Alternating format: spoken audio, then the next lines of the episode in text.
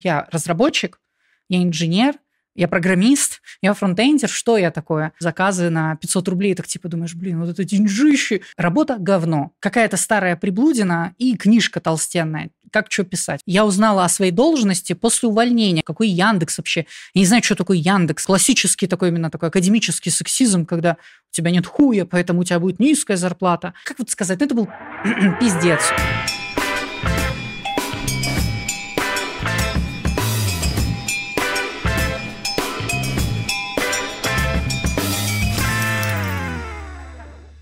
Я думаю, что на этот вопрос можно ответить так, что IT было со мной всю жизнь, потому что всю свою сознательную жизнь я как-то что-то делала. Мне кажется, первый раз э, с кодом, именно с разработкой сталкивалась ко мне, может, было лет 9-8.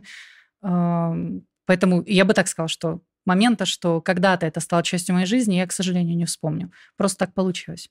Как выбрала направление? Если опять-таки говорить про то, как я начинала с детства, то я вообще изначально э, любила Warcraft и делала модификации для Warcraft второго, а потом уже и третьего, соответственно, э, через World, через World Edits. И был вот этот момент, я помню в детстве его, когда ты редактируешь в визуальном конструкторе триггеров, так это называется там, э, и ты как бы проектируешь, грубо говоря, события, то есть какие эвенты, и что конкретно должно быть впоследствии. Вот. И я, я помню, как случайно абсолютно я обнаружила, что могу вот эти накликанные вручную триггеры превратить в код.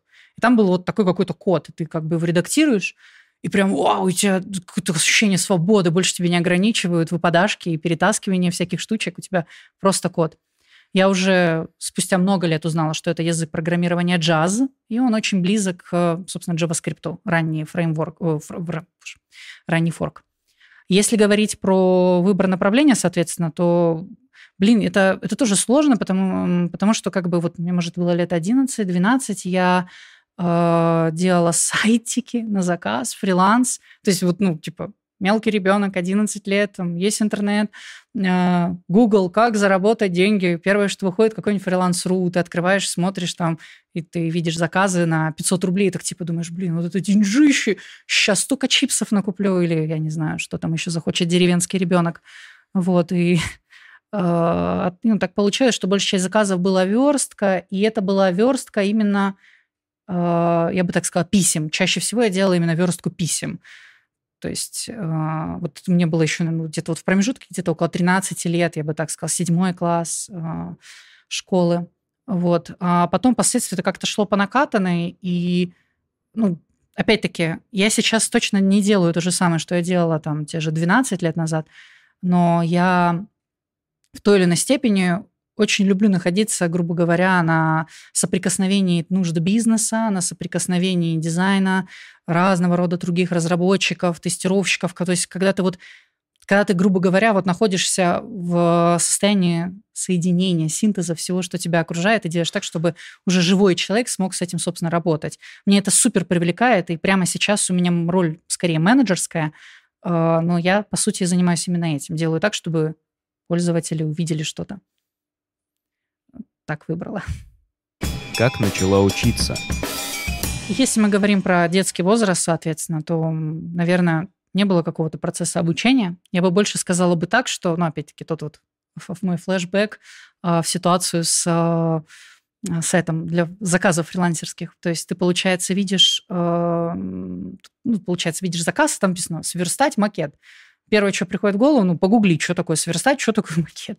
У тебя появляются какие-то гайды со случайных сайтов, и а, сильнее всего мне запал в душу и сайт, который у меня, наверное, до сих пор в закладках, это htmlacademy.ru.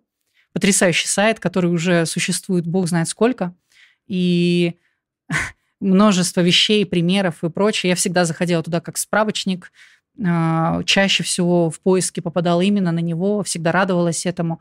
И, соответственно, я бы сказала так, что тот, тот ранний опыт, то раннее обучение, оно было еще вокруг, наверное, Хабра, потому что, опять-таки, очень множество, много статей, которые разбирали конкретные примеры реализации. Мы сейчас не говорим только про верстку макетов, да. Я в детстве делала дополнения к играм, всякие, э, ну, не знаю, карты, если так говорить, для Counter-Strike, для на Unreal э, Engine что-то билдила. И, то есть это все тоже меня в той или иной степени сваливало в первую очередь, наверное, на Хабар из русскоязычного. И еще я, наверное, большую часть детства провела на форуме xgm.ru, он сейчас xgm.guru. Э, на том форуме тоже была кладезь статей для именно модмейкинг, модмейкинг, модмейкинга, боже мой.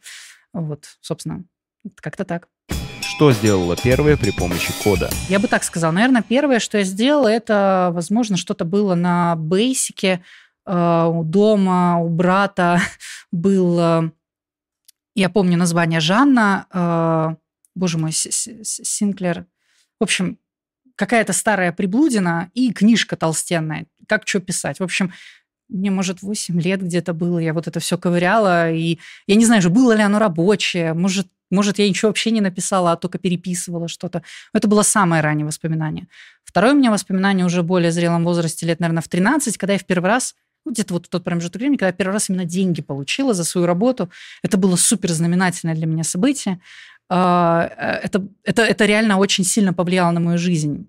То есть, опять-таки, я попадаю на сайт фриланса, я вижу заказы, и первый заказ или второй заказ, на который я подаюсь, собственно, сверстать какую-то страничку – и заказ стоил, может быть, тысячи две рублей, либо полторы тысячи рублей. Ну и там переписка же, соответственно, это лот, а, ты как бы демпишь, и я такая, у, я стратег, поэтому я сделаю это за 500 рублей. Вот, и сделаю не за неделю, а за два дня, потому что, блин, возьмите меня исполнителем. Вот, и это была какая-то рядовая страничка а, какого... Это, это компания «Русские медиа», какая-то рядовая страничка уведомления, может, спамовское какое-то письмо сверстать нужно было. И вот у меня передо мной макет, я ничего еще не умею, мне нужно его сверстать. А, это была жесть. Я помню, что я не спала всю ночь, я плакала ночью, потому что я точно бы не справилась. И, грубо говоря, я провела в бодрствовании почти двое суток, мне кажется, ну, часов 35 точно. Э, и сделала то, что нужно, оно как-то работало, как-то отображалось. Я сдаю эту работу в ICQ, как я сейчас помню. А, я передаю эту работу в zip-архиве, соответственно, и получаю immediately feedback. Ну, то есть маленький ребенок, я напоминаю, полностью истощенный желанием заработать хоть какие-то деньги, потому что родители мне не давали карманных денег, и мне сказали, что из интернета они тоже платить не будут. Это, возможно, был в моменте последний мой шанс хоть как-то соприкоснуться с интернетом. И вот заказчик мне говорит – в смысле говорит, пишет в чате, соответственно, когда получил zip-архив, он такой говорит, «А, а, работа говно. Я как сейчас помню, меня просто да, порвало, руки онемели, я вижу это сообщение, и это очень было тяжело, и я уже хотела уже все просто выходить в окно, и тут этот человек мне спустя какое-то время, может, через минуту пишет сообщение, говорит, ну, вижу, вижу старания, в тебе есть потенциал давай я тебе еще один, я тебе сделаю, дам деньги за это, и давай я тебе сделаю, дам еще один заказ.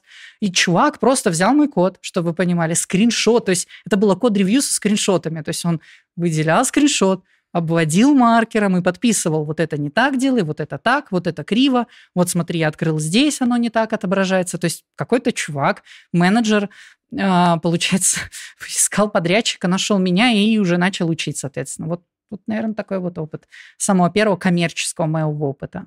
Когда и как поняла, что можно начинать искать работу? Ну, фриланс-заказы для меня были историей до 18 лет. И я как-то никогда вот не ставила... Вообще, мне, на самом деле, я даже перед собой никогда не ставила выбора, мол, я буду программистом либо писателем, когда вырасту. То есть у меня не было в голове таких мыслей. А, было вот какое-то прикладное знание, которое могла применять, и просто сейчас зарабатывать деньги, соответственно. Вот, собственно, я его использовала, спамила им, пока была такая возможность. А, вот именно вот прямо осознать себя вот как что-то такое, как какую-то роль, наверное, лет 18 с моей первой работой. А, вот это была ситуация, когда я в команде, есть настоящие коллеги, митинги, дейлики, вот это вот это вот сознание пришло в состояние, когда я такая, а, так вот как это делается, да, мне нравится. То есть было это, наверное, как-то так. То есть вот я увидела какой-то процесс, я была в частью некой команды, и я такая, да-да, вот так хочу продолжать. Но попала на это место, мне кажется, я случайно скорее, чем именно осознанно. Как попала на первую работу и чем там занималась? Это очень странная история. Мне кажется, обычно в таких историях какую-то лампу на фоне включают. А, я студентка первого курса, а, РИНГ, Ростовский институт. Э, Ростова-на-Дону, вот, и у меня все плохо с деньгами, то есть прям супер плохо. Я жалуюсь декану на это, и мы как-то с ним общались, и в какой-то момент времени декан мне сказал, что у него есть знакомый, с которым они раньше когда-то вместе где-то что-то делали, и у него своя компания, мол, приди к нему, отнеси ему там что ли папочку с документами, то ли, ну, короче, что-то принеси, заодно познакомишься, а потом уже мы тебе какую-то работу устроим. Ну, мне страшно. Я прихожу в офис компании, меня встречает секретарь, спрашивает там, фамилия, имя, что вы тут делаете. Ну, я говорю, ну, то-то, то-то. Она раз убежала, не дослушав меня до конца. Буквально там через пару минут выбегает прям ну, на нервах какой-то мужчина а, невысокого роста и такой мне говорит, так, ты опаздываешь, давай быстрее, пойдем. Меня отводят в какую-то комнату, и чувак начинает ну, меня просто сходу топить вопросами там про сети, там, что такое маска под сети, как она там, что там считается, какие уровни модели оси знаешь. Я такая, что, быстро отвечаю, в панике, сердце просто пипец э, показывать примеры своей работы. У меня на флешке тогда была игра на JavaScript сделана. Я ему даю, он что-то смотрит. Потом приходит какой-то другой мужчина, такой садится, слушает. Он начинает задавать какие-то еще вопросы. И так меня наняли по факту. А, наверное. Потом выяснилось, что они ждали на собеседование как бы другого человека, не меня. То есть никто бы мне даже и не предупредил, соответственно, просто произошла путаница, а я вроде как нормально ответила на вопросы. Не знаю, может, может, я ошибаюсь, но вот именно так это тогда предстало передо мной, как абсолютная случайность. И я помню, когда я прихожу к декану, говорю, о, твой друг меня устроил на работу. А он такой, окей, ну круто тебе, типа. Это было очень хаотично и комедийно. Компания называется R&D Soft. Это, не знаю, галера, наверное, обычная галера, а, которая делает около гасушные заказы, то есть всякие там сайты для местных предпринимателей, регисы, а, интеграции с EC. Это вот, мы сейчас напоминаем, это был 2012-2013 год. То есть а, вот, собственно, это вот первая компания. Ну, я была как фронтендер, ну, то есть я пришла туда со знаниями jQuery, и, и все, в принципе. На ходу разбиралась, там были Ruby on Rails. Я очень быстро я не помню этого момента, но помню, что очень быстро мне пришлось делать что-то по мелочи еще на стороне Ruby on Rails. Потом на меня набрасывали по PHP что-то делать, и э, потом появился первый Angular именно в нашей компании. Я, соответственно, была одним из двух людей, которые его затаскивали туда. Первый Angular, еще какая-то альфа была, вот. Да, и потом уже все-все-все на него переводили. Но получается, что до Angular там была, ну, по сути, статическая генерация через Ruby on Rails плюс Turbolinks. Turbolinks – это такая кто не знает, э, интересная технология, типа как бы спа, типа как бы асинхронность, но на деле как бы это статические шаблоны, которые подгружаются, но создается иллюзия динамической инициализации. Прикольная штука. Э, вот, вот так и делала. Два с половиной года работала там. Это одно, ну, одно из самых долгих мест, где я была. Партнерская рубрика. Расскажи, как ты попал в Эльбрус? Откуда вообще взялась идея? Как это все началось? Um, вообще, uh, идея взялась от моего друга. До этого я работал mm-hmm. в море. И, море. ну, уже последний год, да, я был инженером-механиком uh, и работал mm-hmm. 4 дома месяца, 4 месяца на суше. И мне уже, ну, честно говоря, очень надоела эта идея, и хотелось быть больше привязанным к дому. С каждым годом, ну, правда, сложнее и сложнее все время вот это разъездах, то есть как-то и тут не осесть, и в какой-то момент я уже ощущал себя, как будто я уже и не на суше, потому что я знаю, что я уйду в море, и как бы mm-hmm. в море все время хочется домой. Mm-hmm. Меня все время ну, как-то влекло в айтишку, и в какой-то день я просто зашел в Инстаграм, и там мой э, друг, который однокурсник, он а, выложил просто сторис, где он просто среди компов, и там тег Эльбрус. Вот, я решил у него узнать, mm-hmm. в принципе, что это такое. На его примере Понятно. было видно, что это круто. А, и, в принципе, как только я приехал уже с моря, я, ну, чуть ли не в этот же день начал прям смотреть видосы про JavaScript, и как бы я уже прям нацелился на то, чтобы поступить э, в Эльбрус. Поступил. Как первые ощущения были? Ну, я помню, как в первый день звоню другу и просто говорю, господи, куда ты меня затащил? Я просто это не увожу. У меня мозг просто жутко скрипел, потому что такие нагрузки для меня были ну, очень непривычные. Угу. А, и как, вот. как совладал? Да, это как тренировка, наверное. То есть, ну, там первые две недели было тяжко, но потом это уже казалось, ну, чем-то вполне, ну, вполне по силам. Как вообще это обучение выстроено? То есть вот сколько ты учился? 4 месяца, да? Да. И я, я так учился... понимаю, 4 месяца это каждый день?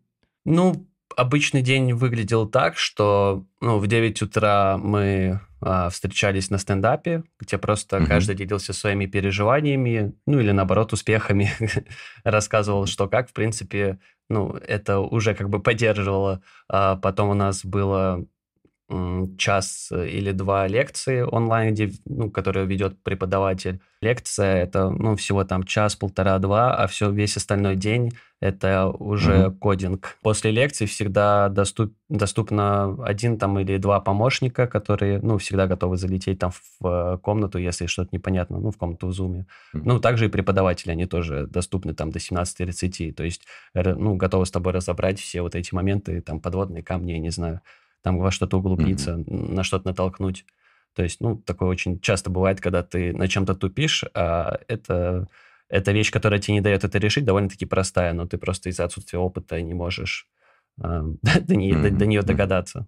Также рядом со мной там 20 человек, у которых, э, ну, такая же задача, и всегда можно найти помощь и ответ на свой вопрос, что, в принципе, очень круто прокачивало, и как и общение, то есть ну, не бояться спрашивать. В 17.30 уже был вечерний стендап, где э, просто уже как бы подводили, наверное, итоги дня, ну, также там переживания, потому что, ну, всегда, наверное, чувствуешь себя как-то неуютно, когда приходится как-то превозмогать ну, себя над каждой вот этой задачей.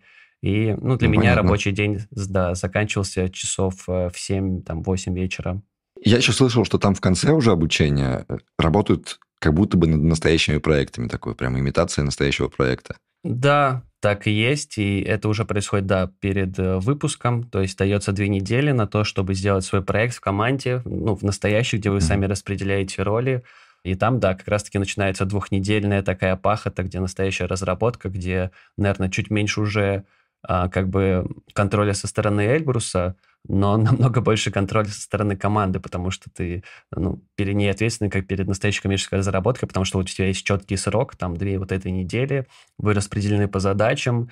Для меня проект был такой, что э, даже было какое-то, наверное, вдохновение, что для меня, э, ну, я несколько ночей кодил там до трех ночи, потому что просто появлялось какое-то внезапное вдохновение, то есть в течение дня я ребятам писал, что, блин, что-то вообще не идет, там тяжело писать, и потом после 10, там, 11 вечера такой, господи, я понял, что делать, я просто там сидел вот так вот. Ну, это было интересно и сложно, но эта сложность, она была как, ну, и подталкивала вот этот интерес. А, вообще Я понимаю, было... со, со, стороны, да. со стороны это звучит все так страшно, да, что вот, ну как так работа трех часов ночи, это неправильно, как же здоровье, work-life баланс и прочее. Но я знаю это ощущение, когда тебе приходит вдохновение, ты в потоке, ты просто не можешь остановиться. Да какая, ну, какая разница, сколько времени вообще? Я хочу вот это сделать. Да, это классное ощущение. Наш проект вообще был «Тайный Санта». Мы делали приложение а, «Тайного Санта», и это, ну, прикольный опыт, мне понравился. Но это очень интересно, когда ты впервые вот так вот полноценно делаешь какое-то приложение, которое должно быть похоже на то, что есть уже там в сети на, ну, на коммерческом уровне. То есть вот это mm-hmm. мне прям понравилось и запомнилось. Получилось? Сработало? Да, оно работало, оно работало хорошо, и ну, у нас даже не было такого, что там за полчаса до презентации мы такие, а, срочно надо что-то исправить, тут что-то вылетает, как-то у нас, ну, получилось. Когда закончилось обучение, как ты себя чувствовал, что было такое ощущение, ну все, теперь я готов к работе, теперь я сейчас найду, устроюсь, и все пойдет как по маслу? Ну, это, наверное, моя какая-то внутренняя черта, но у меня все равно была какая-то неуверенность, то есть я как бы понимал, mm. что я все равно многое не знаю, ну, в какой-то момент я просто понял, да, типа, ну и ладно, надо просто брать количеством, и, не знаю, это как тоже как какой-то тренинг, э, в принципе, вот. И на поиск работы у меня, ну, ушло месяца два, но это, наверное, из как раз-таки вот таких вещей, которые невербально как-то считываются, там, интервьюерами, не знаю. И сколько ты отправил откликов? Ну, за у меня месяца? больше 1100, точно. Я много отправлял. Нормальный опыт, хороший опыт. Да, это было время как раз, когда я просто просыпался с HeadHunter, первые три часа в сети, там, там 200 откликов, но в какой-то mm-hmm. момент тоже стало тяжело, потому что я просто смотрю, и они все просмотрены вакансии, то есть там на HeadHunter отображаются они полупрозрачными, и у меня почти, в принципе, mm-hmm. все были полупрозрачные. Так, господи. У меня в сумме, наверное, около 10 было именно собеседований, но вот там был еще какой-то такой злой урок, я бы сказал бы, потому что очень часто мне отправляли именно тестовые. То есть я общаюсь с ребятами, которые сейчас, ну, как, как и я из моей группы в поиске работы, и вот только мне засыпают все время тестовыми просто. На любой мой отклик, вот тестовое, вот тестовое, вот тестовое. Я сделал штуки две, получил, в принципе, обратную связь, но она была а, неудовлетворительная, так что ну, mm-hmm. в итоге я нашел через обычное собеседование, которое прошло там, не знаю, в течение часа. Вот. А, нашел Но... работу все-таки, да? Да, конечно. И, mm-hmm. э, в принципе, как бы, наверное, и плюс какого-то комьюнити в том, что э, с вероятностью, я не знаю, ну, 80% уже ребята, которые из Эльбруса уже были на этом собеседовании. И, в принципе, ну вот у меня как раз-таки такие нашлись, и а, плюс-минус я знал, к чему готовиться, что, в принципе, тоже как бы помогает. Самый удивительный факт в том, что когда а, меня уже утвердили на работе, то я узнал, что там из четырех как бы разработчиков три учились в Эльбрусе. Ну а сейчас как все хорошо, нравится, получается? Да, слушай, вот я работаю с апреля, и ну, сейчас я уже чувствую, что я вкатился, то есть уже как-то а, нет вот этого нервика, я скорее просто вот иногда просто в голове вспоминаю это ощущение, и оно кажется ну, даже забавным. Угу. По морю не скучаешь? Я вчера был э, в сервисе, там машину чинил, и просто я провел там 2-3 часа с мужиками, которые вот это там все руки в масле, там что-то копошатся там под капотом. И... Но это была не ностальгия, а просто такое чувство, что, господи, я был вот там вот, и сейчас я здесь. Вот как бы это очень наглядная такая не знаю, ли- линия получилась. Было просто забавно. Про знаковую работу. Я бы, наверное, сказала, что это был опыт в Яндексе, 2018 а, год. Меня наняли как... Мне даже не называли мою должность, чтобы сейчас все понимали. Я узнала о своей должности после увольнения, когда увидела вакансию на свое место, которая звучала как архитектор фронтенда Яндекс Маркет, соответственно.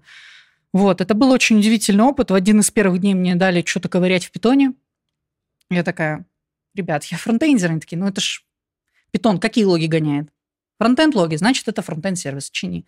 Вот такая была история. И вот вся вот это такой хаос, высокая нагрузка, множество всего, десятки департаментов вокруг. Я, это было знаменательное для меня событие, потому что какой-то такой количественный опыт, когда я считала, грубо говоря, количество сайтов, количество сервисов, которые разработала, перерос в нечто такое качественное, я бы сказала, когда я действительно соприкасаюсь с большой командой и какими-то процессами, которых никогда ранее не видела. Э, Яндекс для меня был местом, где я действительно задалась вопросом, а кто я? То есть я разработчик, я инженер, я программист, я фронтендер, что я такое? А, может, я менеджер? А если менеджер, то какой менеджер? И вот именно системное какое-то знание, курсы внутренние а, я проходила, и внутренние, множество внутренних материалов, и ментора внутри компании. То есть Яндекс очень многое дал с точки зрения то есть окружения. И мне дико повезло, особенно, наверное, самое яркое, сильное воспоминание от Яндекса, которое у меня есть, это вот э, в Яндексе есть такой принцип открытых дверей. Э, звучит он примерно таким образом, что ты можешь прийти в любое место в Яндексе, почти в любое, ну, большая часть мест, в любую команду и задать им любые вопросы, которые тебя беспокоят. От самых глупых до любых, которые тебе кажутся важными, либо неважными, но интересными. Вот. Э, и люди будут доброжелательны к тебе. А, я не знаю, как это было для других людей, но для меня примерно так и было. Я помню, что такая, о, хочу узнать, как кинопоиск работает с блогерами, например. Пошла к людям, которые за это отвечают, и со мной с удовольствием поговорили, мне все рассказали, показали, как ведется переписка, как планируется бюджет. Я помню, как я задалась вопросом о том, что а, а, собственно, как транзакции внутри Яндекса обрабатываются. Вот, то есть у рекламы это фантастическая нагрузка, как вот это все рассчитывается. И абсолютно случайно я просто встретилась с человеком, и оказывается, он отвечал за один из этих сервисов, и в деталях мне все рассказал, показал, прям показывал, как он делал таски какие-то на местах. Я такая, вау! И вот, то, то есть вот это для меня было Яндекс. Это было очень открытое место, очень много людей. Ни разу не было такого, чтобы мне кто-то послал нафиг или при входе в кабинет так типа, о, опять она приперлась. Ну, то есть было очень круто. Как попала в Яндекс? Я работала в американской компании, и я поняла, что не хочу там продолжать работать. Вот. И в целом у меня было какое-то наверное, около депрессивное, в общем, состояние. Просто абсолютно холодный звонок рекрутеру. Я не знаю, если люди жалуются, что им на имейлы пишут рекрутеры, вот, ребят, некоторым людям они звонят иногда. В общем, просто холодный звонок. Рекрутер представился, рассказал мне, мол, э, так и так, вот в Яндексе давайте пособеседуемся, у вас классное резюме. Какое резюме? Где оно выложено? Кто вы такие? Что? Какой Яндекс вообще? Я не знаю, что такое Яндекс. Вот я помню на тот момент времени, я, я, я знал, что есть такая поисковая система, но напрямую сервисами ну, не пользовалась. Э, это, напомню, 18 год, еще не такое проникновение было сервисов, как сейчас. Вот. И я помню, что я, я точно помню, что я прям сразу отказалась, при том очень грубо. Потом посидела, подумала в целом и поняла, что я почти всю жизнь на удаленке, хочу в офисе, соответственно, поработать. И я перезвонила рекрутеру и извинилась, и сказала, что, блин, что-то попутала. Давайте попробуем пройти, собственно, собеседование. Вот, я уже жила в Питере на тот момент времени, это было очное офлайн собеседование. Ну, в общем, по классике ты приходишь, у тебя я, я, я скажу, что у меня было, возможно, 6 раундов, возможно, 5 раундов, я не помню. Там были архитектурное интервью, там, ну, то есть дизайн-интервью несколько, кажется. Поведенческое было, было по фронтенду, еще какие-то были, куча разных людей, там что-то сверстай, где-то что-то систему спроектируй, где-то нарисуй, э, э, э, реализуй какую-нибудь примитивную виртуальную машину, что такие, короче, абсолютно не связанные вещи были э, и потом просто ко мне пришел руководитель, мне сказали, что он специально, в том числе в Питер из Москвы приехал, чтобы со мной очно финал провести, соответственно. Вот мы с ним поговорили, пожали по рукам. Вот. У меня были очень высокие зарплатные ожидания. Я прям помню, что сразу говорил, ребят, ну я очень много хочу по вашим меркам, навряд ли вы столько платите. Если конкретно прям в цифрах, это было что-то около 300 тысяч рублей в месяц. А, до вычета всяких налогов. Это столько вот я попросила, и вот столько мне, в принципе, согласовали. А, вот это потом уже дальнейшее сыграло очень злую шутку в целом. А, но вот так меня просто наняли, и уже через неделю, кажется, после вот этого финала я уже ходила на работу. Почему решила уволиться и что было потом?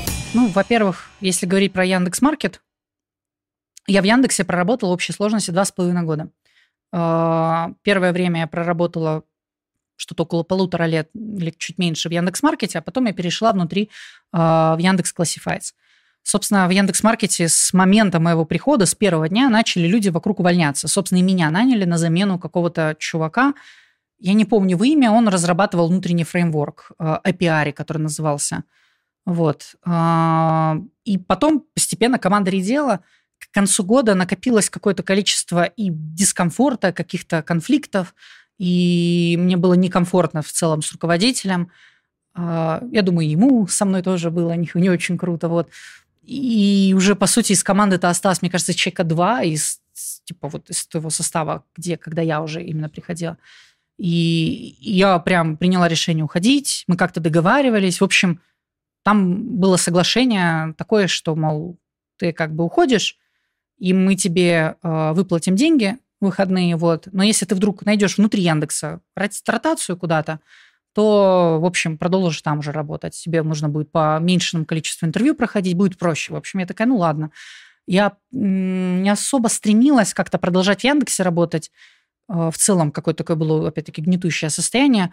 Но мне повезло встретиться с техническим директором вертикали. Это было запоминающееся яркое интервью, не чуть ли случайное. Такое просто мы при, пришли, поговорили о разных вещах, и какой-то вайб такой схожий, менеджерскую мне скорее должность предложили, отвечать за внутренние сервисы. И мне очень понравилось. Чувак такой прям резкий, прямо линейный, немного агрессивный. Я такая, вау, вот прям, наверное, нам будет очень хорошо вместе. И вот я проработала, и правда было круто, но скучно, я бы так сказала.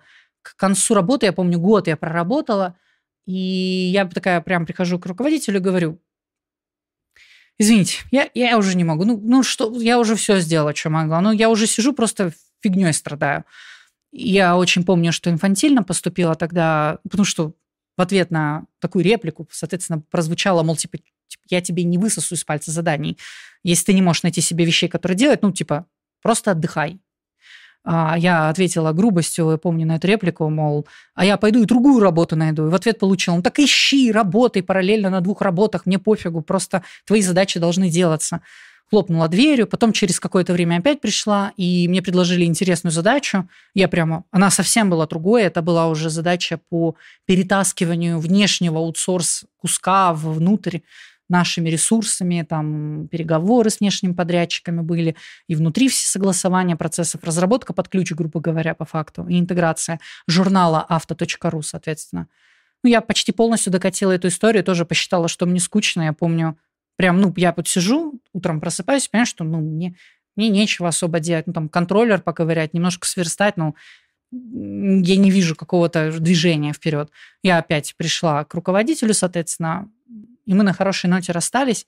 Я сказала, что, мол, я уже точно, все, у меня уже офер, я не хочу продолжать.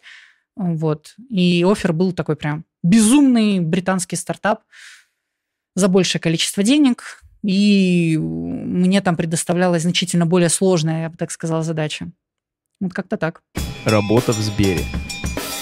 Меня в Сбермаркет, если конкретнее говорить про юнит, а, меня позвали качестве руководителя э, фронтенд платформы, то есть такой фронт-опс, это вот такое что-то на промежутке между DevOps методологиями и именно фронтендом, то есть delivery э, фронтенд сервисов. Вот, ну я, собственно, пришла, наверное, несколькими вещами заниматься. Первое – это разбивать колодцы. Я отрывала кусками девопсов из э, большого такого, собственно, колодца, чтобы в каждой команде был отдельно выделены девопсы, и были какие-то практики, которые могли хоть как-то наследоваться, а не так, что у тебя в кавычках сетевики сидят там где-то в коробке. Это вот большая первая история. Вторая история у меня там была, это рефакторинг. Э, большой, очень старый Ruby on Rails монолит с, мне кажется, более чем ну, или около десятилетней историей, которой предстояло отделить на Ruby on Rails API и React независимое приложение на Next.js, соответственно. Я в моменте отвечала и за архитектуру, то есть старалась вместе с другими сильными ребятами все это оформить, задокументировать, чтобы оно проходило в каком-то процессе и порядке. Ну и, соответственно, была, наверное, чеком посередине.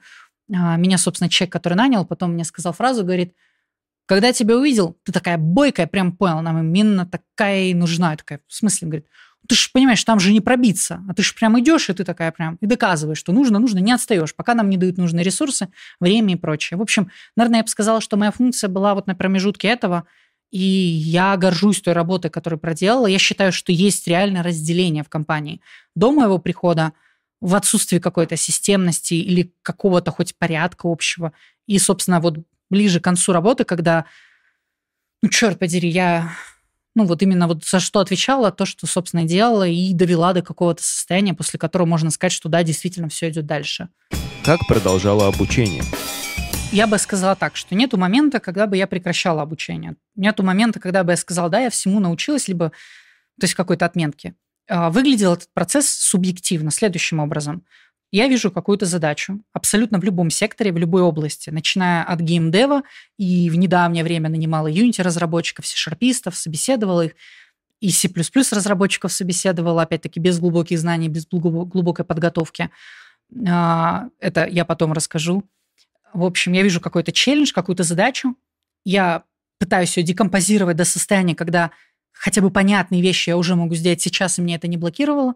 Пытаюсь найти источники, то есть мы не про Google даже говорим, я скорее говорю про знакомых, нетворкинг, то есть в телеге пишу некоторым людям, задаем вопросы, мол, вот такое было у вас, есть это, там, я помню, была ситуация, а, ну вот, например, опять-таки, как собеседовать C++ разработчика. Я, ко мне обратились, попросили помочь. Нужно им нанять несколько ребят на высоконагруженный сервис, связанный с Web3. Архитектура построена на супер самописной истории, что-то на сях, что-то на C++, просто по историческим причинам. И, ну, по факту для меня эта задача очень сложная. Ну, то есть я могу писать какой-то код, но собеседовать человека, уж определять его под конкретный проект я не могла бы. Поэтому я беру просто чувака из Тиндера, на секундочку. Просто парень из Тиндера. Мы с ним общаемся познакомились, узнали, что он C++ разработчик, рассказываем о задаче. Мы проводим с ним, я бы так сказала, жаркие ночи за обсуждением того, как вообще собеседовать, какие вопросы правильно задавать, какие неправильно. У меня до сих пор эти пометки остались. Это было очень захватывающе, потому что ты погружаешься в этот мир, где ты по другую сторону спрашиваешь, как тебя собеседовали, а как думаешь, типа, что люди пытались узнать, а что ты на собеседованиях задаешь, какие ответы обычно получаешь. И он мне показывал несколько записей э, того, как он проводил интервью. Я в учебных целях ознакомливала, сделала пометки для себя и, в общем, помогла, собственно, фирме нанять людей. Вот так вот, собственно, и происходит обучение. Ты ставишь перед собой некую задачу, разбиваешь ее на кусочки, каждый кусочек по отдельности. И неважно, каким образом, то есть через Google, пусть чат GPT это будет, какие-то знакомые. И вот так вот я развивалась до определенной точки, которой бы я сказала, что вот я вот не до менеджер, не до разработчик, не до все, не до фуллстек. А, еще до соприкосновения с Яндексом. Потом на меня взваливается нагрузка менеджерская, как руководитель фронтенда, а вот в тот, собственно, американский стартап. И я, правда, не справлялась и не знала, что делать, потому что как вот у тебя там, не знаю, 20 человек фронтендеров, как между ними разделить задачи? Что происходит? А ты как бы сам только код и пишешь. Вот как тут жить, в общем. Я, собственно, выкрутилась тогда, ну, то есть я застряла, не смогла это решить, но выкрутилась тем, что, ну, мне повезло с руководителем, который подсказал мне, возможно, местами немножко агрессивно, э, запретив мне писать код, собственно, местами примером своим, как, собственно, нужно правильно расписывать задачи, как... То есть вот это был момент, когда это, это был именно менторский такой инсайт, когда ты, собственно, у тебя задачи, что-то кто-то делает, какая-то оценка сложности есть, вроде все довольны, но что-то не то. И тут приходит и руководитель говорит, мол, а ты как анализируешь, а, ну, собственно, производительность, как ты получаешь обратную связь с этого? Я такая, ну, считаю количество комитов, там еще что-то. И, и вот этот момент времени, как человек на меня так смотрит и говорит, сейчас я тебе покажу. И показывает разные примеры того, как можно, собственно, оценивать производительность. И вот как ментор, получается, видя, что я уже уперлась в эту историю, под, помог мне. И вот дальше, получается, после этого уже и в Яндексе, и в Сбере, когда работала, у меня в той или иной степени были люди близкие, которые помогали мне ежедневно, иногда, иногда через неделю, созваниваясь, я рассказывала им о проблемах, описывают в разных форматах. И, собственно, вот это мне очень помогло тоже толкнуться. То есть какие книги не рекомендуется читать, как именно конкретную ситуацию. У меня были конфликтные ситуации, которые вот таким образом ментор помогал разрулить, показывая мне возможные выходы. То есть как я поведу себя и как тот человек отреагирует на это. То есть такая точка зрения. И много других механик. Еще мне в какой-то момент времени, когда я застопорилась, очень сильно помогло двинуться вперед, э, ну, собственно, заиметь менти. Это был еще, наверное, первый опыт, собственно, вот это вот РНД софта, который я упоминала. Я тогда взяла студентов, и у меня были что-то типа курсов, грубо говоря. Это меня очень вперед протолкнуло, потому что я действительно впервые в жизни увидела, как кто-то учится, как разрабатывать. То есть у меня-то такого не было опыта, вернее, зафиксированного. А тут я могу увидеть, какие вещи человека дают в ступор, и это давало мне материал для саморефлексии, и я, грубо говоря, до сих пор этот метод использую, если я понимаю, что в какой-то области я вроде как разобралась, но не чувствую больше, куда я могу двигаться.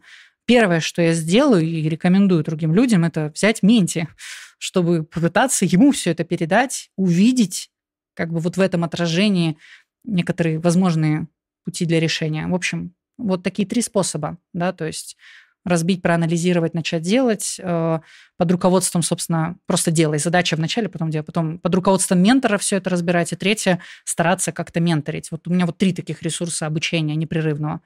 Про неуверенность и синдром самозванца. Я не могу сказать, что меня это как-то подавляет. То есть для меня вот само ощущение, что не знаю, как это правильно сформулировать, вот само ощущение, что ты выдаешь себя за кого-то другого, либо же ты именно... Короче, как бы ты некомпетентен в том, собственно, с чем работаешь. Это ощущение меня не демотивирует, это ощущение скорее больше дает мне энергии и сил разобраться.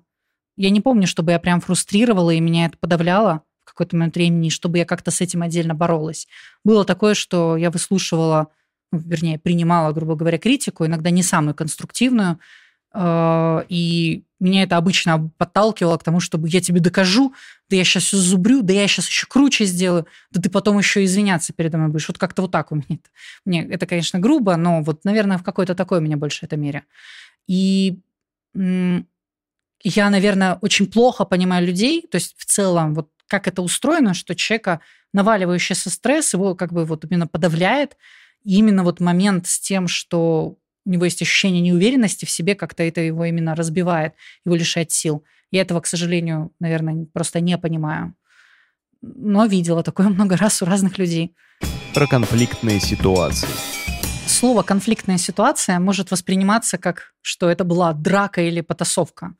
А, но по большей степени, например, я считаю, конфликтная ситуация – это просто ситуация, в которой я хочу что-то, чтобы было сделано, грубо говоря, а лица другие, например, не имеют такого согласия с тем, что, собственно, именно так должно это делаться. И в разное время карьеры у меня было очень много случаев, я так сказала.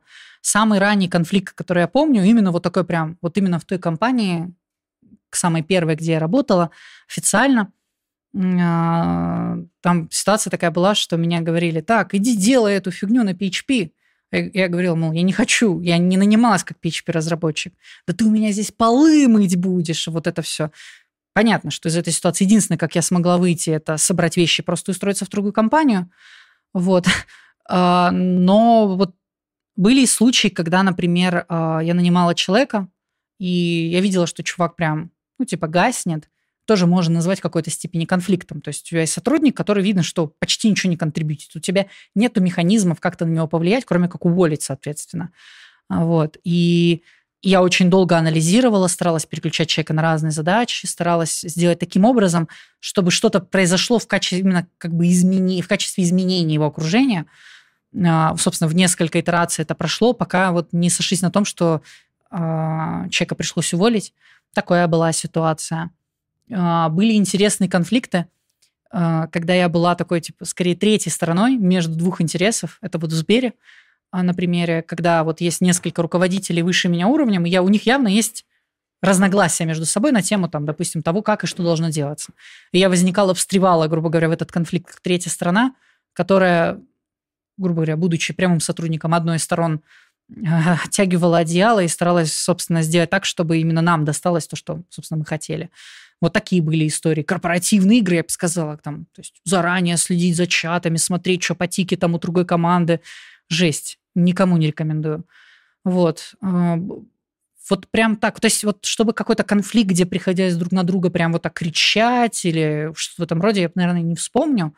Но конфликт, где явно что-то происходит не так, как хочется, ну, самый, наверное, бытовой частый конфликт – это когда а, бизнес говорит о том, что нужно сделать быстро, а мы понимаем, что мы не можем это сделать быстро, и даже чем бы мы ни жертвовали, мы только хуже себе сделаем. Наверное, самый частый конфликт, с которым сталкиваюсь, очень, очень много моей работы в целом, наверное, завязано на то, чтобы отстаивать интересы и правильно, грануально, гранулированно, собственно, не накапливать проблем, и решать их по мере, грубо говоря, поступления новых бизнес-задач. Вот, собственно, улаживать это все. Продавать задачу, я бы так сказала, собственно, менеджменту. Про дискриминацию по гендерному признаку. Вот если я скажу, что я с этим постоянно сталкиваюсь, и, ну, то есть, ну, ну блин, это, это не так работает. Вот я бы так сказала, да, то есть не, нет такого, что вот меня прям угнетают, грубо говоря. По мелочам постоянно, в той или иной степени. А, там, оскорбить. Э, меня иногда оскорбляют там за внешность, например. Э, при найме было такое, что на собеседованиях мне очень сильно грубили. Мне в целом кажется, что если смотреть мой карьерный путь, то все мои должности, все места, которые я занимала, это ситуация кризисного менеджмента. И по большей степени именно потому, что я девушка, соответственно. То есть мне почему-то кажется, но я не могу, грубо говоря, это опровергнуть, но меня с удовольствием брали на работу в ситуациях, когда в компаниях все супер плохо. Ну, то есть и мне давали какие-то бразды правления, чтобы что-то выпрямить. И это я могу точно отметить. Было ли такое, чтобы мне прям, ну, как-то вот такой классический, такой именно такой академический сексизм, когда у тебя нет хуя, поэтому у тебя будет низкая зарплата? Наверное, вспомню даже, был у меня случай интересный. А, как-то я собеседовалась в самокат, такая отечественная компания по доставке продуктов, если кто не знает, на позицию технического директора, соответственно. Вот. Ну, меня на входе рекрутер предупредила, что у них все, прям все очень плохо. И вроде как у них есть кофаундер, который не хочет быть CTO, и у них ушел из CTO с каким-то конфликтом делать какой-то другой стартап. Вот что-то такое было на входе. Вот, я прошла несколько этапов интервью, ну и в конце, в принципе, ну, то есть там, вот был, там было финальное интервью, вот, собственно, с каким-то человеком, который потенциально мог бы занимать эту роль в их компании, но не занимает. Очень грубое, меня прямо оскорбляли на этом интервью. Это человек, ну, типа, я не помню других примеров, чтобы меня вот так прямо оскорбляли в прямую в лоб. Ну, в общем, интервью закончилось, передо мной извинились, сказали, что, соответственно, меня не возьмут, и до свидания. А через полгода их рекрутер уволилась, и мы уже с ней лично познакомились. И она мне рассказала, что как только я вышла со звонка, там была просто жесть. э, мой отказ, ну, отказ меня, собственно, был мотивирован в следующих примерно формулировках, что типа, блядь, какой нахуй типа, баба, сетево, вы чё, блядь, там, типа, близко не может быть, там, типа, ну, был бы у нее хуй, взяли бы, конечно, а так, что за дичь вообще, что-то подобное, и мне это передала эта рекрутер, она очень сильно извинялась, и она чувствовала, что она хочет мне помочь найти работу, она переживала, мол, вот просто на секундочку, спустя полгода нашла ли я работу, и она почувствовала, что она должна меня как бы обучить, чтобы я все-таки проходила такие фильтры. Это очень иронично. Было в Яндекс практикуме собеседовалась, вот как раз-таки между маркетом и классифайдами. Было интервью. А, честно, вот хорошо запомнила внешность человека, и вот пару раз прям фамилия. Человек он проскакивает на конференциях. Э, в общем, скажем так, тимлит из Яндекс Практикума, который там уже, наверное, под десяток лет. И вот мы собеседовались, как раз меня звали на должность э, руководителя одной из подкоманд этого менеджера, соответственно.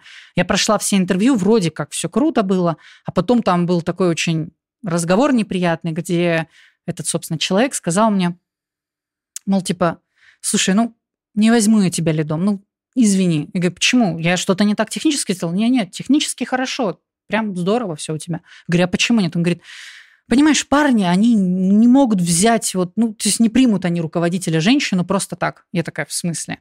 А как тогда? Он говорит, ну, вот давай ты устроишься к нам в команду, поработаешь полгодика, например. И вот потом, когда покажешь, что ты вот достойно руководить этим парнем, когда они тебя примут, вот ты станешь руководителем. Я, наверное, тогда очень сильно ошалела. Это было вот, что важно понимать, это не было актом сексизма с точки зрения этого человека. То есть, потому что, ну, с его точки зрения, это же обычная логика, это простой здравый смысл.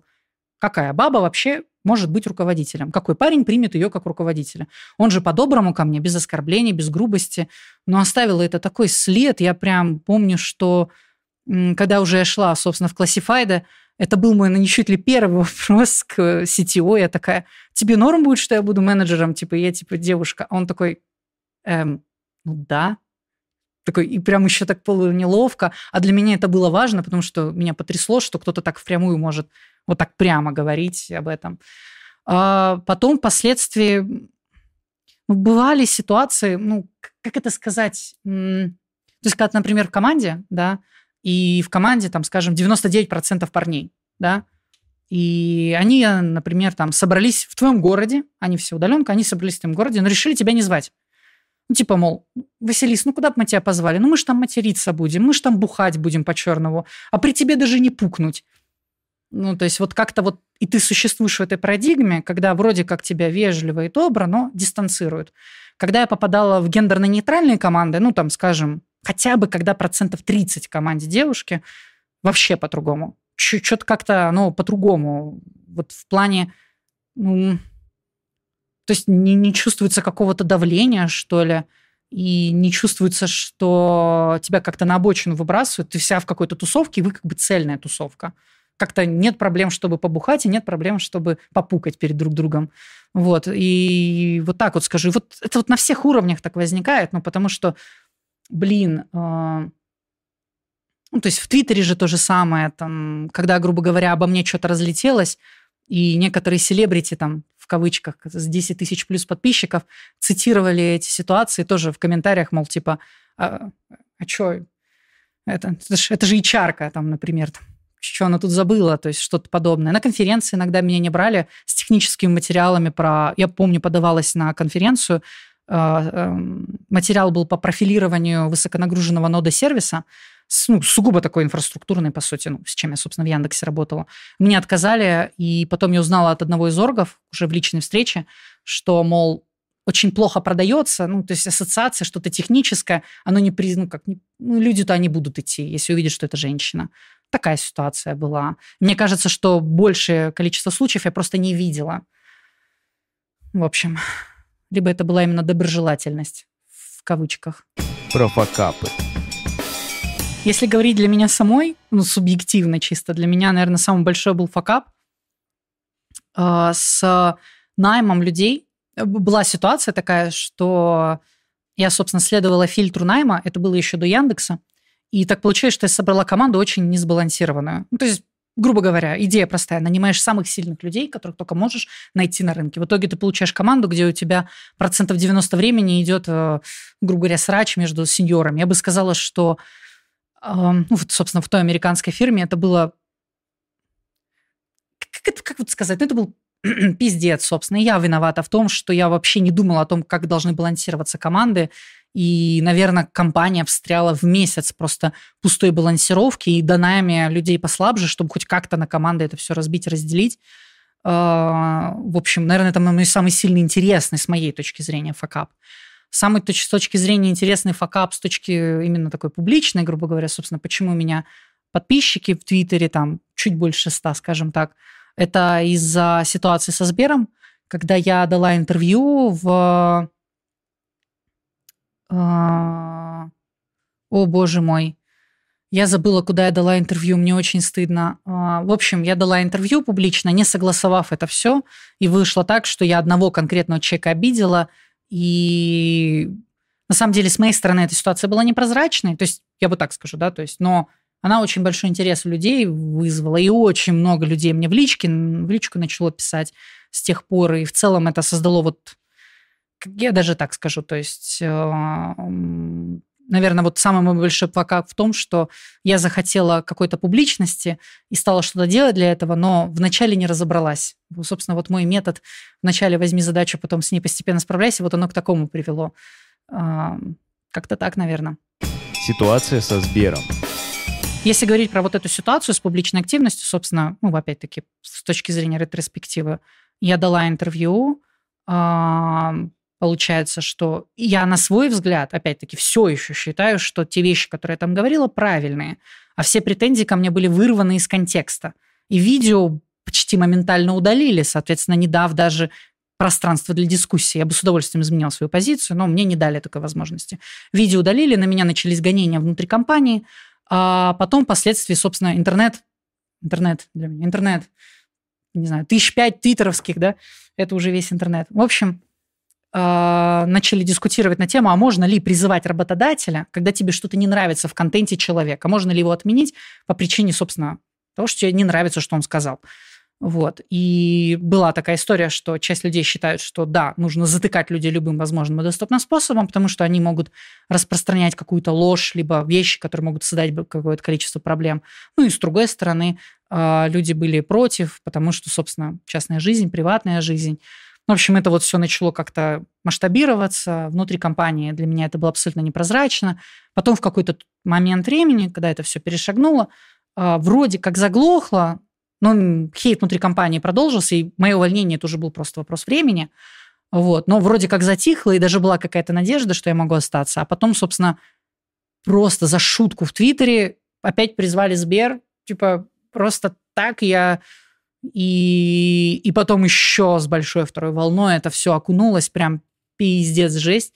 И потом впоследствии, когда я уже собеседовалась и собеседую следующей компании, я про этот случай теперь рассказываю, и такая прям на входе для меня, как дополнительный фильтр. Я такая, ребят, вот, вот если у нас вот такое может произойти, мы же вместе будем, а не то, что вы меня бросите на растерзание каких-то недоумков из интернета. Каждый раз я этот вопрос в той или иной форме задаю теперь, потому что, ну, в общем, это, наверное, фантастический факап, при этом, ну, в общем, очень жалко, что наше общество такое в целом очень, мне кажется, незрелое, и каких-то нету инструментов, типа институтов, которые бы позволили как-то, ну, опять-таки, я, я вот опять рефлексирую, да, очередной раз, и я не скажу, что я сделала какие-то выводы. Ну, то есть, да, ты можешь в интернете написать какую-то вещь, а, вещь, возможно, даже которую, типа, ты не разделяешь, ну, просто потому, что ты просто транслируешь что-то, шутишь, например, либо еще что-то. И вот дальше, где проходит эта черта, что можно делать, а что нельзя. Где вот эти гайдлайны, грубо говоря, единые общие. Потому что для одного человека шутка про то, что фронтендеры не разработчики, это абсолютно нормально и прикольно. Ну, то есть, может, это весело. Я, так, я в кругу друзей так шучу. Вот. А для кого-то, видите ли, это создает давление, и эти люди настолько беззащитны, что не способны выстроить фильтр в свою сторону. Типа, как бы мне очень жаль, но, к сожалению, вот так это вот устроено. И какую позицию в этом занимать? Мне нравятся люди, которые, попадая в такие ситуации, именно топят за свое. Типа вот обосрался, ну, не знаю, утрированно, и продолжает топить, вот прям ровную линию типа держит. Ну, либо залегает молчание, переходит в ЧС. Я такая прям, я не могу. То есть вот так вот. Ну, я высоко ценю таких принципиальных людей. А, вот. И, наверное, в той или иной степени сейчас я понимаю, что то, что я пишу, то, что я делаю, там в некоторых чатах я админ, в некоторых там сообществах где-то я что-то делаю, да, то есть вот в этих пространствах я вот понимаю, что то, что я пишу, то, что я делаю, это не я, это фильтрация, жесточайшая фильтрация, и это делается для достижения определенных целей. То есть вот тут вот эта шутка, не потому что мне смешно, а потому что нужно пошутить. Вот здесь вот это будет сделано и будет такая позиция, ну, грубо говоря, даваться, потому что так нужно в той или иной степени. И здесь очень тяжело держать компромисс, но теперь вот я хотя бы я, я без шуток, я не знаю, для кого вообще эта штука с рождения очевидна, но и только сейчас я действительно спустя год после этой ситуации, э, вернее, уже полтора года прошло, собственно, отрефлексировала в хоть какой-то степени и поняла, что вот этот барьер должен существовать. То есть должен существовать некий фильтр. У меня сейчас, например, кстати, это прикольно, э, я каждый раз, когда пишу какой-то твит, я показываю его своему молодому человеку со словами, мол, проверь, вот отменят ли меня за это. И он мне оценивает в той или иной степени, да, вот за это тебя точно отменят. Вот, а за это нет. Но это не смешно. Вот, как-то теперь существую в такой парадигме. Вот. Карьерный путь. Я очень часто меняю работу. И я бы так сказала, что самое длительное вот время моей карьеры я провела в Яндексе два с половиной года суммарно – в двух подразделениях, и, соответственно, вот в этом РНДСов два с половиной года, вот на нач- в начале карьеры. А большая часть времени получается, что, наверное, я бы сказала, что я работаю по проекту. Я прихожу, проект заканчивается, я иду дальше в другую компанию. Начинала я свой карьерный путь как, собственно, фронтендер, в первую очередь верстальщик, постепенно переросла за счет Ruby on Rails в такого не до фуллстека, скорее, вот так, с уклоном больше в верстку. Потом с развитием, то есть я начинала тогда, когда React еще не существовало. Потом постепенно я уже перешла вот в эту вот новую для меня ветвь с фреймворками, библиотеками более сложными для рендера. Вот. А я работала чаще всего с Angular, и чаще всего я работала с бэкэндами, наверное, на Java, ну, то есть в той или иной степени – Java Scala. Вот. Потом постепенно я двигалась вот в определенной точке. После ухода из RND я пошла в еще одну контору, где проработала, кажется, месяцев семь. А, там делала для Microsoft что-то, как просто разработчик. Потом еще в какую-то контору я делала уже. Я уже была что-то, наверное, типа тим лида. То есть у меня было несколько людей, вот команда. Я вот что-то контрибьютила, была как точка входа для менеджмента, соответственно. И вот как-то оно постепенно в эту сторону двигалось. То есть как будто бы вот я прихожу, и я вот показываю, вот я вот умею разные вещи делать, разные вещи делаю. Они такие, да, здорово, вот у нас есть такая проблема, которая вроде как у тебя была, но тебе еще нужно больше менеджмента, например. У нас, например, нет возможности задачи расписывать, у нас, например, нет дизайнера, мне приходилось иногда строить самой дизайн системы, разбираться с этим, как минимум с азами. Вот. И вот так постепенно оно шло, вот и двигалось в какой-то точке, я бы сказала, вот как раз до Яндекса. То есть вот до Яндекса я скорее такой full stack, не до менеджер lead в общем понимании, скорее всего. С Яндекса я уже понимаю, что такое management. То есть вот чем отличается менеджер с техническим бэкграундом от менеджера с нетехническим бэкграундом. Чем отличается продуктовый от проектного менеджера. Вот здесь я делаю разделение в своей голове как картинки, понимаю, где мое место, грубо говоря, понимаю, что моя самая главная, моя способность, грубо говоря, это вот, я бы сказала так, а, оценить процесс вот со стороны сверху, найти его ботлнеки, оптимизировать его, постараться сделать его прозрачным для всех участников процесса. То есть построение даже... Я люблю строить дашборды, например. Я, я люблю графану, я люблю делать всякие странные дашборды. Например, там сколько у вас legacy кода, сколько нового кода. Вообще я тащусь от таких вещей. Вот. А, ну и, соответственно, как бы моя способность к дайвину. То есть команда там может быть мультиплатформенная, а, от дизайнера до какого-нибудь там Rust, разработчика какого-нибудь L2 блокчейна – и я могу погрузиться в моменте, прям сесть с человеком, с шерингом экрана и вот вместе с ним, как рядовой разработчик, разрулить ситуацию на месте, если срочно нужно. Вот я вот так себя позиционирую, вижу, эволюция этого, собственно, вот здесь и остановилась. С точки зрения вот карьеры, а, получается, дальше либо я продолжаю как инженеринг-менеджер, по простонародье как техлит, скорее. Вот техлит такой с немножечко вот процессуальными, типа, какими-то заморочками. А, либо же двигаюсь в сторону став-менеджера – вот именно те вещи, которые связаны с менеджментом людей, не знаю, они прикольные, то есть я не скажу, что мне вот супер легко это дается, вот так я скажу, потому что это отнимает слишком много сил и слишком сложно видеть результат, требуется слишком длительная, грубо говоря, вот перспектива, чтобы осматривать результаты своих действий. А, ну и опять-таки, по-другому рассказываю про свой карьерный путь. Я начинала, собственно, с MVP стартапов, там, из говна и палок быстро сделать, что-то быстро показать, быстро, до свидания, следующий, короче, проект. То есть по всей карьере это в основном были MVP. А, вплоть, наверное, до вот американского стартапа, который был у меня перед Яндексом. И, и я сейчас не назову потому что я просто не помню. Это, если что, вот Василиса versus LinkedIn, полностью открытая информация. Вот. И там я вот в такой ситуации, что у нас действительно была уже нагрузка какая-то, и какая-то аудитория живая, АБ-тесты, и вот это вот все. А, но опять-таки потом я перешла в Яндекс, уже опять-таки саппорт живого большого сервиса. И вот сейчас моя карьера, наверное, вот в моменте, что я именно прихожу стабилизирую некое живое и стараюсь его помочь преобразовать из какого-то легаси в нечто, что-то меньшей степени легаси. Последние четыре года карьеры я бы скорее отметила бы так. Плюс у меня есть э, вот переезд мой в Лиссабон, соответственно, вот это все вот с крипто-стартапами завязанное. Это, это совсем другое измерение, оно далеко от того трека, где вот именно в том виде, в котором оно у меня было раньше, далеко от того, где хочется быть через пять лет, если так говорить. Это скорее больше такой прям стартаперский на местах опыт, когда ты занимаешься менеджментом, ты занимаешься и маркетингом, и занимаешься вообще всем, собственно, в скупе. Это был немножко в бок, наверное, поворот с моей карьеры после Сбера, но в той или иной степени это мне дало значительно более широкую перспективу понимания того, что вот существует. Дальше, если говорить про движение в будущее, то я вижу ну, типа, свою позицию, скорее всего, вот как техлид, какой-то техлид, э, инженеринг-менеджер – и я бы, наверное, хотела бы все-таки получать э, еще одно высшее образование вот в этой сфере, уже за рубежом. И вот я бы так сказала, хочется вот более системно это все выстраивать, чем оно мне сейчас. Советы джунам. Первое, самое частое, с чем я сталкиваюсь, когда сталкиваюсь с новичками, это неуверенность в себе. И я бы так сказала, что подлечить кукуху в целом социализироваться и искать механизмы снятия стресса, это не менее важно, а то местами значительно более важно, чем зубрить лид-коды и, соответственно, как бы все остальное. Это прям, я, я бы сказала, что это реально очень важно. Второй момент – это я бы попросила и рекомендовала бы относиться к интервью не как к процессу экзаменации, где тебя оценивают и пытаются дать тебе какую-то численную характеристику, а как к некому процессу, скорее матчинга. То есть, когда ты приходишь, ну вот, я, когда прихожу на собеседование, я не чувствую, что меня проверяют. Я чувствую, что, блин, у меня есть возможность пообщаться с человеком. Прикольно. Задавать вопросы, поотвечать на вопросы.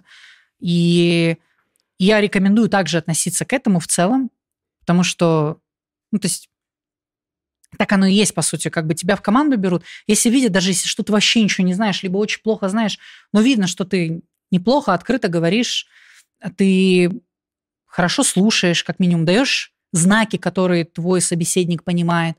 А, в общем, это, это реально большую роль играет. Я сама, когда собеседую, если ко мне приходит человек, который явно говорит значительно медленнее меня, значительно неувереннее меня, даже если он неплохой специалист в целом, да, я понимаю, что он будет у меня как репортер напрямую работать, мне просто будет некомфортно, ему будет некомфортно, нам будет некомфортно в этой связке. И наоборот, когда я кого-то собеседую и вижу, что, например, может он не обладает всеми компетенциями, да, ну ничего там, расскажем тебе про профилирование, расскажем тебе про какие-нибудь э, другие архитектурные вещи, связанные с построением систем, расскажем, да и без проблем. Но если, типа, ты прям видно, что толковый и тебе что-то интересно, это реально решающую роль играет.